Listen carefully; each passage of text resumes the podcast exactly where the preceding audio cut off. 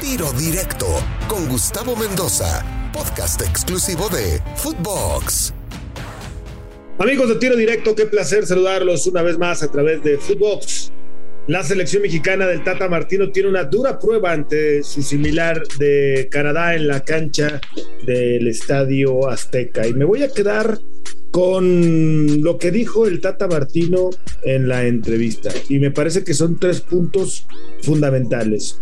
Uno, y el más importante de ellos, dijo, ojalá y el funcionamiento de la selección, del equipo, vaya acorde con los puntos obtenidos.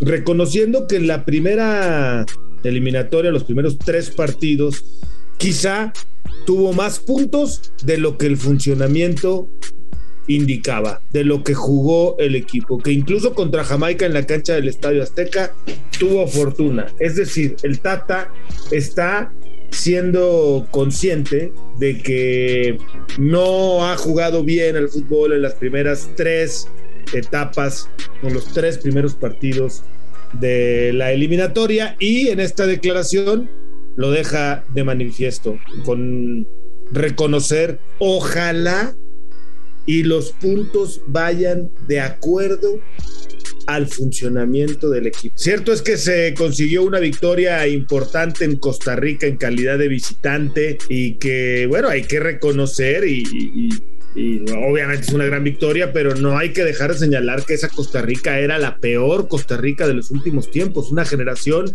que viene a la baja desde hace tiempo y que Costa Rica no ha tenido un cambio generacional. Usted me dirá, bueno, de eso no tiene la culpa México. Está bien, pero por eso también se termine consiguiendo esta victoria muy importante para la selección mexicana en calidad de visitante, pero sin quitarle...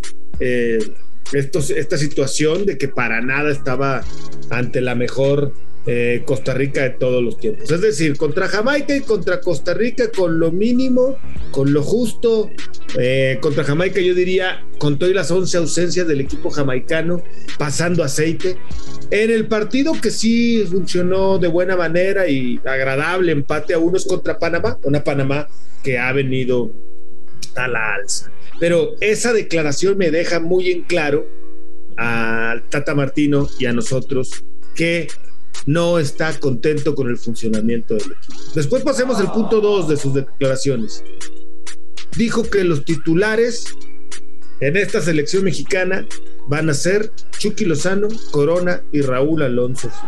O sea que a Rogelio Funes Mori solo se le utilizó porque no se tenía otro Queda claro que el titular hoy por encima de cualquier delantero en la selección es Raúl Jiménez. Queda claro.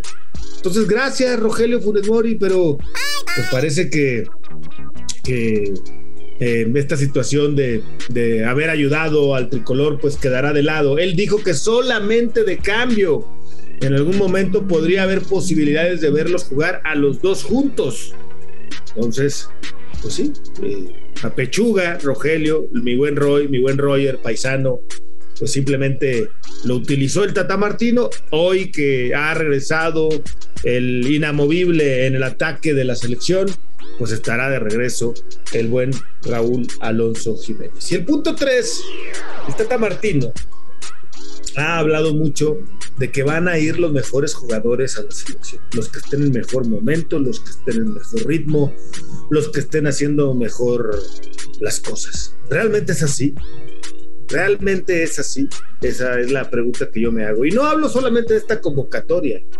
Ha habido otras convocatorias en las que inexplicablemente pues no ha llamado eh, a jugadores que a luces de todo el mundo tendrían que tener una oportunidad en la selección mexicana. Y para ello podríamos recordar hace tiempo al Chapito Montes, a Fernando Navarro, el año pasado al Chicharo. Podríamos eh, recordar hoy día a Ponchito de Monterrey, que vive un gran momento y no está siendo llamado. Podríamos hablar de Chava Reyes, está jugando muy bien y tampoco está siendo llamado. Eh, va a poner a Jorge Sánchez seguramente como lateral por la derecha, cuando ahí pues pudiera haber otro tipo de competencia. También ahí están viendo a Julián Araujo, a Julián Araujo, este mexicoamericano que ya tiene sus papeles y ya podrá jugar por la selección mexicana. Se está convirtiendo en una lista de la cuatitud, en una lista de los que el Tata Martino prefiere y no de los que realmente están bien al 100%. No me queda duda que de medio campo para adelante, pues lo mejor que tenemos está en Europa, ¿no? Y por eso es que ahí van a jugar eh, Edson Álvarez, Andrés Guardado, que Guardado, ojo, ¿eh? no creo que aguante los tres partidos como titular, jugando, por supuesto, todos los minutos. Eh, está el Chucky Lozano, eh, Tecatito Corona, Raúl Jiménez. Creo que ahí no hay reproche, ahí están los mejores que están habilitados y que sí están jugando en Europa. Por ahí podríamos debatir si Córdoba, que últimamente ha sido medio intermitente, pudiera arrebatar una plaza, o si Romo, que juega en la liga y suele ser de lo más rentable, aunque últimamente también trae tumbos, anda en altibajos, pudiera también pelear por una posición. Y luego ya nos vamos a, la portería, en donde pues a todas luces siempre será Guillermo Ochoa el arquero de la selección titular. Y se lo merece.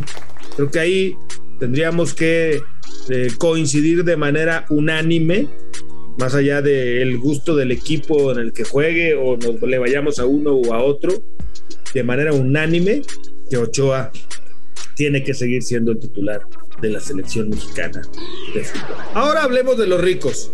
Los nuevos ricos, usted ha oído mucho esta frase, ¿no? El nuevo rico, the new rich. Bueno, pues hay un nuevo rico en el fútbol. Se llama Newcastle, las urracas. Para el castellano, Newcastle, el nuevo castillo, porque la pronunciación en inglés es Newcastle.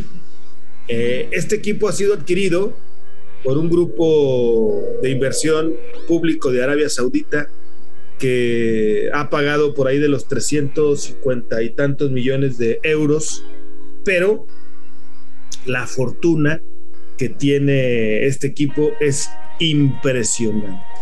Hablamos de 260 billones de libras esterlinas. 260 billones es lo que hoy vale el Newcastle. El Manchester City para que se dé una idea, que solía ser el equipo más rico de Inglaterra, vale 23. El Newcastle vale 11 veces más, tiene 11 veces más dinero, 11 veces más presupuesto que el equipo del Manchester City. Ya si nos fijamos en el Chelsea, pues 26 veces más que el Chelsea, que el Arsenal que vale 7 billones, pues ahí saque usted la cuenta, que los Wolves que valen 5, y así nos podremos ir a Aston Villa, Leicester, Tottenham, United y Southampton. Este equipo, 26, perdón, 260 billones vale el día de hoy. Su, la fortuna de su grupo está en los 3.200 billones de dólares. En total, imagínese usted el monstruo. Lo que yo no sé es ahora, pues me imagino que van a comenzar a contratar estrellas, como le hizo el Manchester City, que comenzó a llevarse en su momento a, Tevez, luego al Cunagüero, y bueno, hoy día tiene uno de los planteles más extraordinarios del mundo, al grado de también tener a el técnico que está más cotizado en el mundo como este Guardiola y con un proyecto sólido, aunque el Manchester City pues no ha logrado ganar todavía la UEFA Champions League, que es el objetivo de este equipo, pero bueno, tiene a Gabriel Jesús, Ferran Torres, que brilló con España estos días para meter a su equipo a la final, de Brun, Rodrigo, eh, Rajid Mares, Fernandinho, ¿no? Un equipo realmente plagado de estrellas. Veremos así al Newcastle, yo creo que es la idea, y vamos a ver qué pasa con Santi Muñoz, que acaban de comprar al juvenil jugador mexicano y ojalá y esté dentro del proyecto y pronto pueda figurar al lado de estos seguramente grandes nombres que llegarán a la institución.